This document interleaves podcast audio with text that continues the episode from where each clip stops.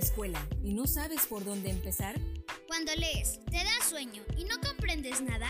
Vas a elaborar un mapa conceptual y no sabes cómo hacerlo. Hagamos la tarea con Víctor Avilés. Técnicas de estudio, estrategias de aprendizaje, de comprensión lectora y mucho más. Hagamos la tarea con Víctor Avilés. Un ecosistema de aprendizaje en tu mano.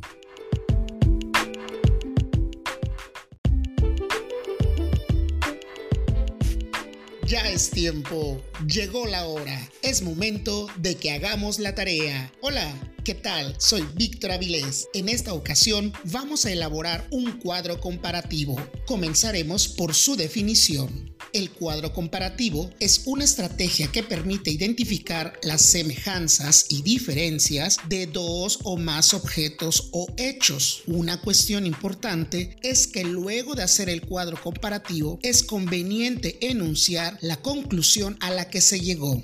Pero vamos por partes. ¿Cómo se realiza un cuadro comparativo? Número 1. Se identifican los elementos que se desea comparar. Número 2. Se marcan los parámetros a comparar. Número 3. Se identifican y escriben las características de cada objeto o evento. Esto se conoce también como las categorías a través de las cuales vas a filtrar la información de los elementos que estás comparando. Número 4. Se enuncian afirmaciones donde se mencionen las semejanzas y diferencias más relevantes de los elementos comparados el cuadro comparativo permite desarrollar la habilidad de comparar lo que constituye la base para la emisión de juicios de valor. Facilita el procesamiento de datos, lo cual antecede a la habilidad de clasificar y categorizar información. Además, el cuadro comparativo ayuda a organizar el pensamiento.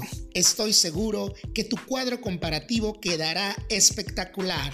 Recuerda que puedes contribuir al crecimiento de este podcast. Compártelo en tus redes sociales, con familiares, amigos, conocidos y así, entre todos, hagamos la tarea con Víctor Avilés. Hasta pronto.